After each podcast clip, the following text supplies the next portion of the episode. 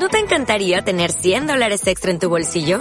Haz que un experto bilingüe de TurboTax declare tus impuestos para el 31 de marzo y obtén 100 dólares de vuelta al instante. Porque no importa cuáles hayan sido tus logros del año pasado, TurboTax hace que cuenten. Obtén 100 dólares de vuelta y tus impuestos con 100% de precisión. Solo con Intuit TurboTax. Debes declarar para el 31 de marzo. Crédito solo aplicable al costo de la presentación federal con TurboTax Full Service. Oferta sujeta a cambios o cancelación en cualquier momento. Español especialista en futuros, opciones, CFDs y Forex patrocina la apertura del IBEX 35.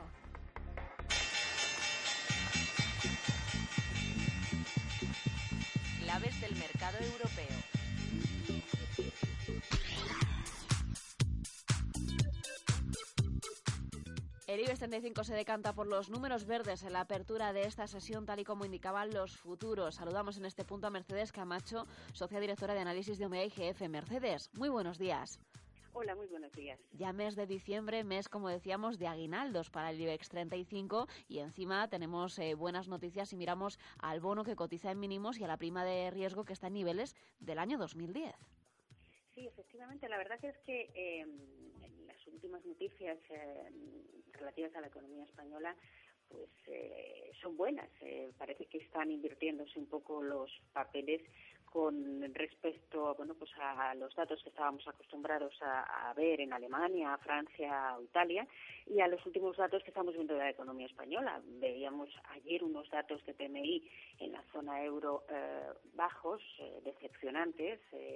Eh, eh, preocupante, sobre todo Alemania, Francia e Italia, y sin embargo los datos de PMI de España eran francamente buenos.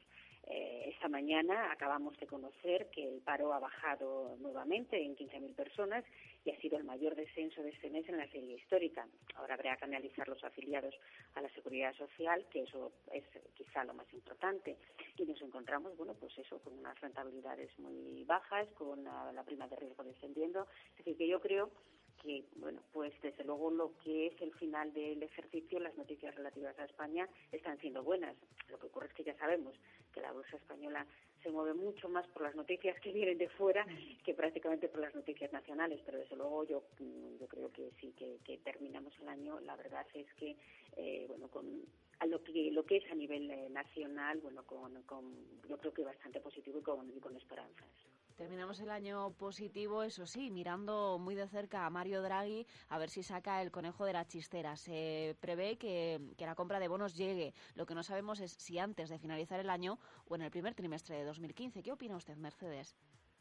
Hombre, a mí me parece que, que, esta reunión, que es la última del año, no, no es el momento para que lo haga. Vamos a ver, efectivamente puede tener eh, motivos. O sea, el señor Draghi además los encuentra con, eh, con gran facilidad. Eh, ayer había unos datos malos de PMI en la zona euro, como estábamos diciendo.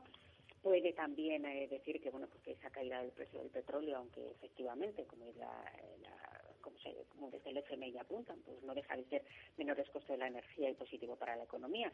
Para, para países como nosotros, que somos grandes importadores de energía, desde luego es una noticia estupenda, pero no tan buena para bueno pues para el Banco Central Europeo o para para otros bancos centrales de otras economías que lo que están buscando es que los, una cierta generación de inflación. Y desde luego por la energía no parece que le estemos encontrando. Es decir qué justificaciones puede tener. Ahora bien también puede tenerlas por el por el otro lado para decir no hago nada eh, bueno, pues todavía es muy pronto para, para saber eh, si las para ver los efectos de las eh, medidas que ya se ha adoptado.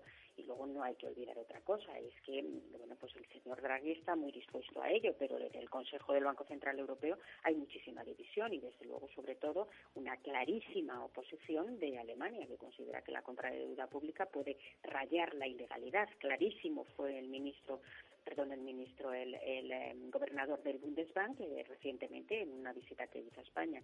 Por lo tanto, yo creo que no lo va a tener tan fácil. Y yo creo que es más posible y, y yo pensaría, me apuestas más a, bueno, pues mira, este año hemos hecho un montón de cosas. Vamos a ver cómo eh, funcionan y esperemos al primer trimestre del siguiente ejercicio para, bueno, pues si tenemos que comprar eh, deuda pública, hacerlo. Pero, pero yo creo que esta reunión sería eh, excesivamente precipitado y además tampoco le veo ninguna necesidad ni motivos para ello.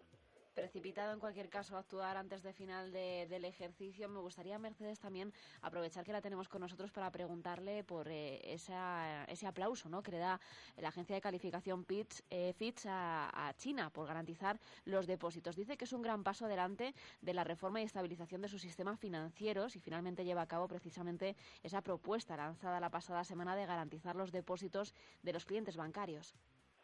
Hombre, eh, a ver, vamos a ver, China está llevando, bueno, desde hace ya tiempo, con bueno, pues con pasos de, pues como es un gran elefante y con pasos muy despacio, pero, pero sí está eh, yendo, por supuesto, yo creo que los eh, pasos acertados para que su economía se considere, sea cada vez una, economía más eh, liberalizada. Le queda todavía mucho camino, pero yo creo que, es lo que tiene que hacer, es el camino correcto. Evidentemente China es, bueno, pues ya es la gran potencia mundial y una gran potencia mundial como es ella y además si quiere seguir manteniendo ese estatus eh, y, ver, bueno, pues que su economía evidentemente está creciendo a ritmos del 7%, pero bueno, que consiga mantener esos ritmos de crecimiento y no de una cierta desaceleración, necesita seguir liberalizándose. Eso, ese tipo de medidas, lo que garantiza, sin lugar a dudas, es, bueno, pues favorecer las entradas de eh, inversores extranjeros, las entradas de capital. Entonces,